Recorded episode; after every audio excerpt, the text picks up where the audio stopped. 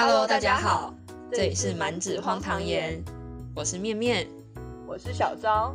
每个礼拜我们都会在这里与你分享生活琐事，陪你度过荒唐的人生。嗨，大家，这周过得如何呢？我们上上个礼拜跟大家分享了一本书，叫做《化解人生烦恼的八大练习》，资深心理师的独到观察，化成你的转念心法。不晓得大家有没有慢慢尝试着用 TAE 法，将看似无关的事情串联在一起，呃，用目的论呢去看待那些让你感到烦恼或是痛苦的事情，又或者有没有检视一下自己一直以来使用金钱的方式呢？可能很偶尔闲下来的时候才会想到，但一时之间真的想不到原因，就觉得好难啊。我觉得一时之间要改变之前的思考模式，真的蛮困难的。但可以慢慢的一步一步来。那也提醒大家，如果还没有收听上集的话，可以在听完今天这集之后，往前找到我们的 EP 六化解人生烦恼的八大练习上集继续收听哦。记得订阅我们的频道或追踪我们的 IG 满纸荒唐言，才不会漏接任何讯息哦。哈哈，一开始就在打广告的我们哎。好啦，那在今天这集开始之前。再稍稍前情提要一下，帮助大家回想一下上次的内容。这本书的全名叫做《化解人生烦恼的八大练习》，资深心理师的独到观察，化成你的转念心法。作者呢是日本的临床心理师朱富祥彦。这本书呢总共有十个章节，外加前言和后记。除了第一章为什么人生会接二连三遭遇烦恼跟痛苦呢之外，第二到九章分别从人生可能遭遇的烦恼，包括工作、人际关系、婚姻与夫妻关系、养儿育女、恋爱、金钱、疾病、死亡等八种烦恼加以说明。而在第十章呢，提出练习的方法。上次呢，我们跟大家聊聊了前言以及第一章，有提到作者大多是用目的论来解释你所面对的烦恼跟痛苦。那为什么是选用目的论而不是因果论呢？原因我们在上一次有讨论过了，这边就不多加赘述啦。总之呢，大家可以回想一下自己的人生，为什么会在那个时期发生那件让人痛苦的事情？那对自己的人生有什么意义呢？另外，上次也简单跟大家聊到关于金钱的烦恼，为什么存不了钱？会不会过度存钱呢？等等的问题。那我们今天要接续跟大家聊的烦恼呢，是工作上的烦恼跟人际关系的烦恼。工作跟人际哦，为什么会想要放在一起讲呢？除了因为作者编排的顺序之外，小刀也觉得他们有一点点的关联性。当然啦，他们没有直接的关系，但毕竟职场就是一个大型的人际互动场所嘛，很多事情在上下隶属、团队合作上面都有关联。所以，如果可以帮大家化解这些烦恼，就能达到作者编写这本书的用意啦。那在开始之前，小昭好奇一下，面面以前在职场的经历，有没有让你觉得很崩溃、受不了了这样子的感觉呢？嗯，很偶尔加班的时候吧，会觉得为什么现在我在这里做这些毫无意义的事情呢？虽然后来想想，可能是因为自己上班的效率太差。太不会利用时间导致的。哦，不瞒你说，我也会，而且那时候我还崩溃到老是站在阳台的边缘往下看。幸好我的办公室在三楼而已。哎，你也太可怕了吧！不要做傻事啊！哎，我知道啦，我吹吹风，冷静一下就回去当社畜了。那你会后悔选择这个工作吗？哎，其实有一点呢。或者应该说，这个职业跟我想象的很不一样。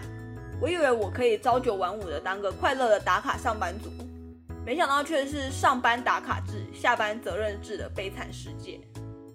感觉这真是个普遍但其实不太好的现状。没错，而且虽然当初的确是我们主动的去选择这个工作，但有时候就是因为我们在资讯不对等或者是资讯不透明的情况下。误以为这是一个好的选择犯下的错，还有另外一种可能是，我们就保持着，哦，这个工作确实是比其他工作好啦，或是，哦，如果必须一直做某个工作，那就选这个吧。之类的心情而挑了这个工作。其实这也没有对错之分啊，纯粹就是个人选择的切入点不同。根据作者的说法，如果我们平常内心就对自己有这样的疑问，说：“哎，我到底为什么必须要一直做这个工作呢？”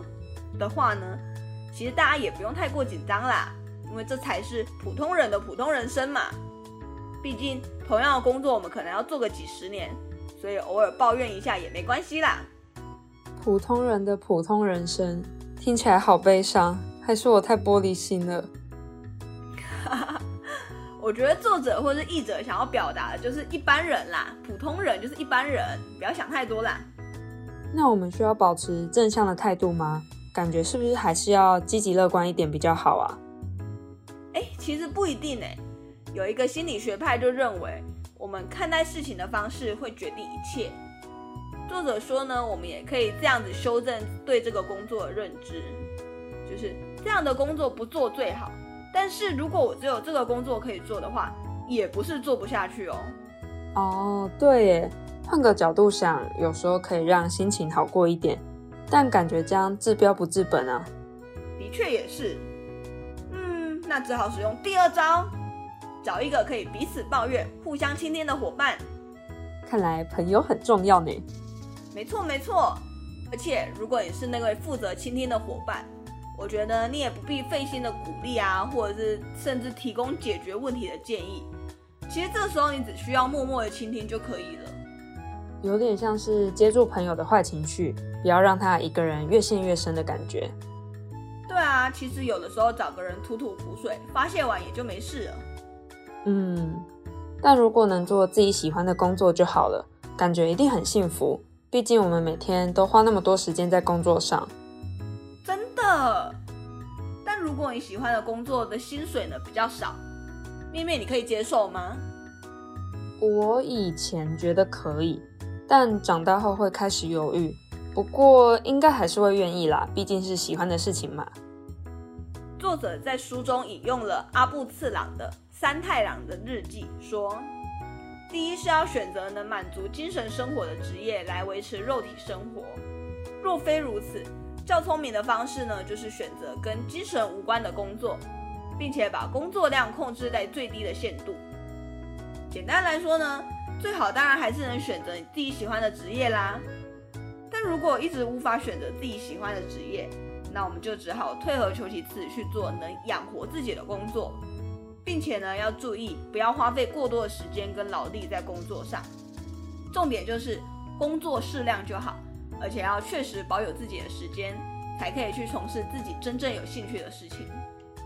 没错，我觉得工作跟生活还是要有一个平衡，才不会压垮自己。说到工作。先不管大家喜欢或不喜欢自己的工作，不知道大家有没有想过，为什么我现在会从事这个工作呢？诶，为了养活自己，为了体验人生。我也好希望是体验人生哦，这样就不用背负这么重的经济压力了。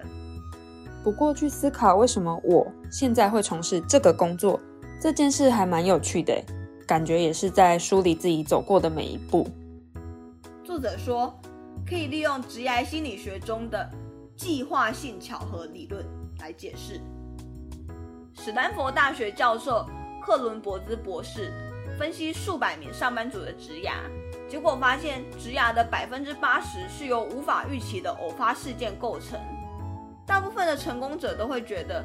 是各式各样的缘分啊，或者是偶发事件、偶遇等等的，来引导自己找到现在的工作。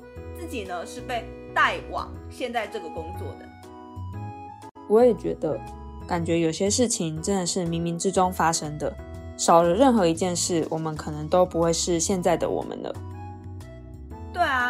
而且成功与否跟自己的运气好坏其实没有必然的关联。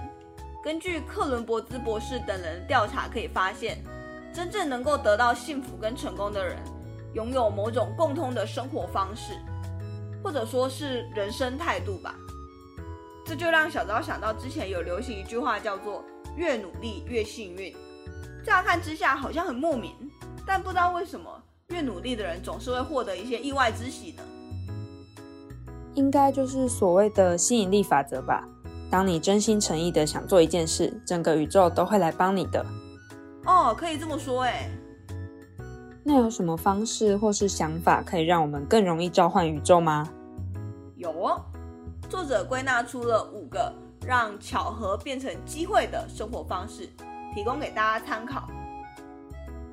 第一个就是好奇心，就像面面前面提到的，你说薪水少没关系啊，任何工作都想要尝试看看。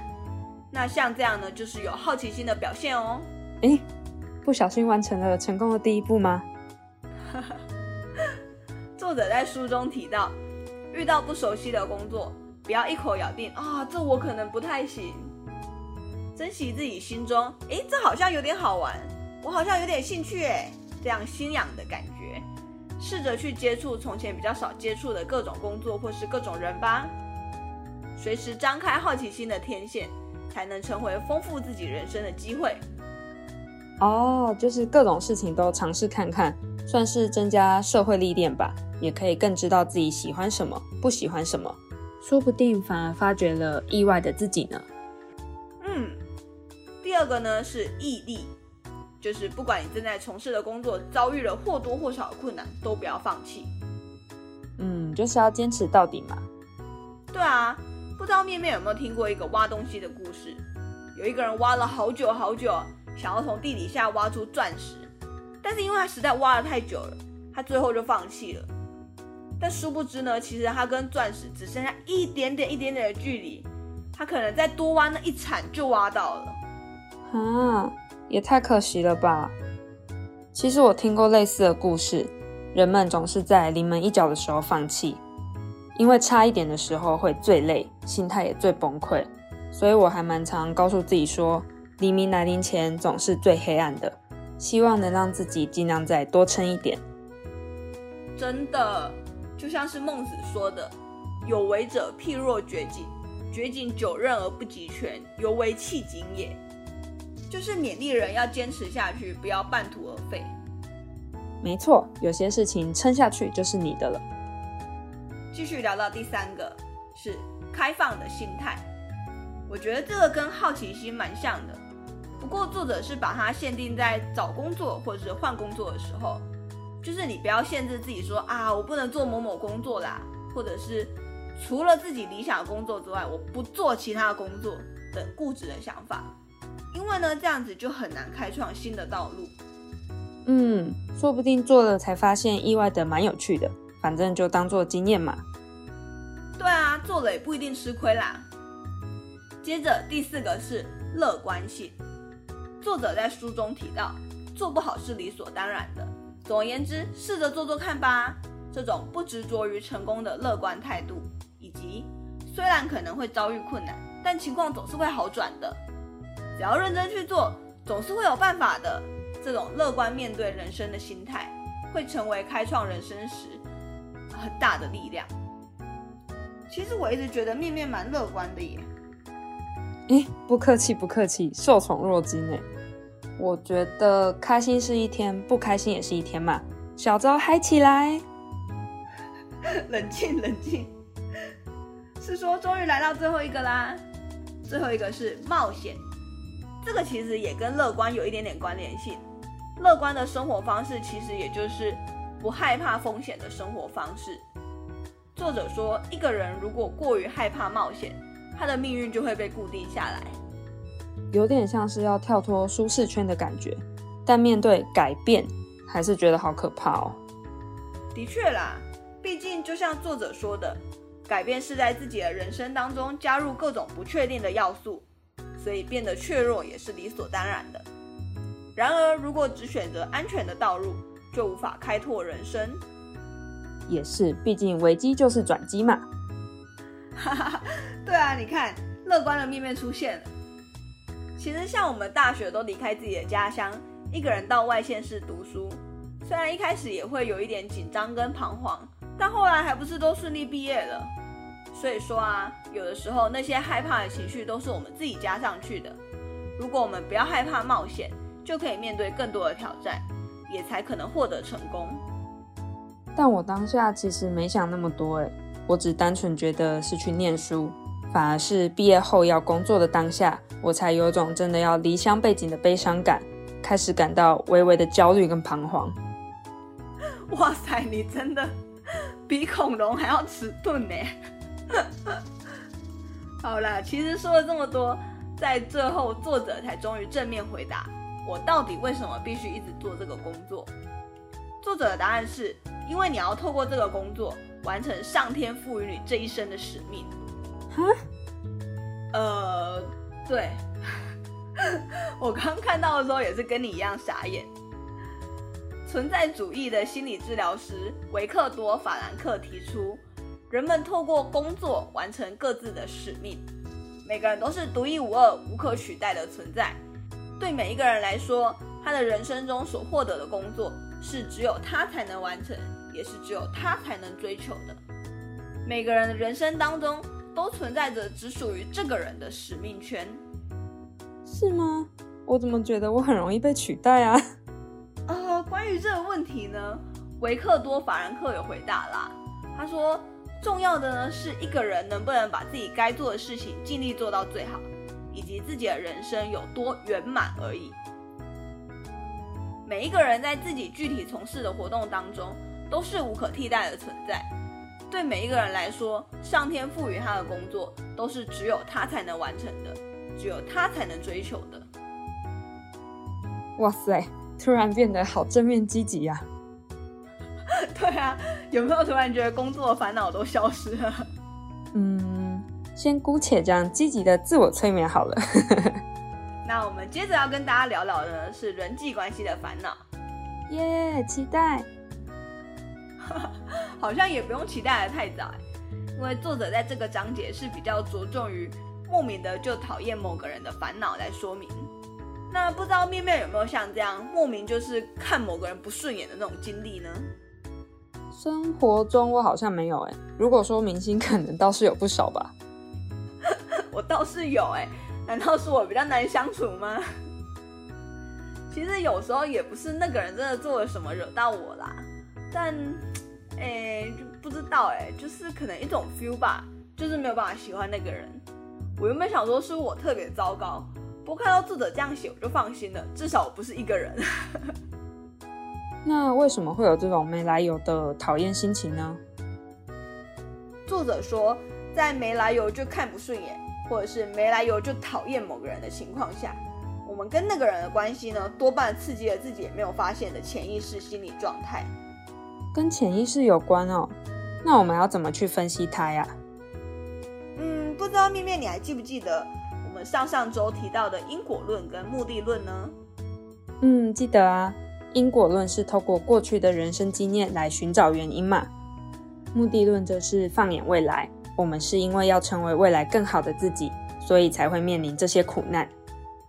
哎，不错哎，想不到你还记得。好啦，的确，在分析潜意识层面时，可以考虑采取的方式有两种，一种是因果论式的分析，也就是回想自己过去的创伤、与父母间的关系，或者是幼年时期发生的事情等等。从中探寻现在产生这种莫名不悦的原因，比如说酒后吐真言，有的人会借酒壮胆，调侃某位主管之类的。你的意思是说，只特定调侃某一个主管吗？没错。如果呢有这样的情况，我们可以让脑袋放空，回想一下，呃，可能就会把主管的形象啊跟某个人重叠在一起。那像这样把自己潜意识当中的想法投射在别人身上的行为，在心理学上称之为移情或者是投射。这种情况可以想成是，我们把过去发生在人际关系上的不愉快经验，套用在某位新的人物身上，所以呢，我们也就无法接受那个人。我觉得我也是这种人呢，但不知道为何我就是都会发生在明星身上。另外一种呢，就是目的论。他的想法不是因为过去发生了某某这样的事情，所以我现在变成另外一种样子，而是我之所以会产生现在这个情绪，是因为上天想要通知我某件重要的事情。我们也可以想象成是上天借着这个机会，来告诉我们在接下来的人生当中需要什么。带着这样的心情去一步步探索未来，感觉也是一种很有挑战的生活方式呢。所以啊，没来由的讨厌一个人，其实也不是什么坏事啦，甚至还可以透过他帮助自我理解、自我发现。也是，不过我觉得，如果对方没做任何事伤害到你的前提下，我们可以自己放在心里讨厌就好，不要影响到对方，不然那个人好无辜哦。啊，那倒是。好了，那今天差不多就这样啦。简单跟大家聊聊工作的烦恼，为什么会从事这个工作呢？能得到幸福跟成功的五个生活方式，以及人际关系的烦恼，为什么没来由就讨厌某个人呢？这些问题，希望大家都能有所收获，也希望人生中不要再有这么多的烦恼继续困扰着大家。那如果大家对这个主题有兴趣的话，也欢迎到我们的 IG 满纸荒唐言留言告诉我们。那也别忘了追踪起来。那如果大家喜欢我们这一集跟上一次化解人生烦恼的八大练习这本书的介绍的话，也欢迎去把它买回来阅读哦。那就这样啦，拜拜，拜拜。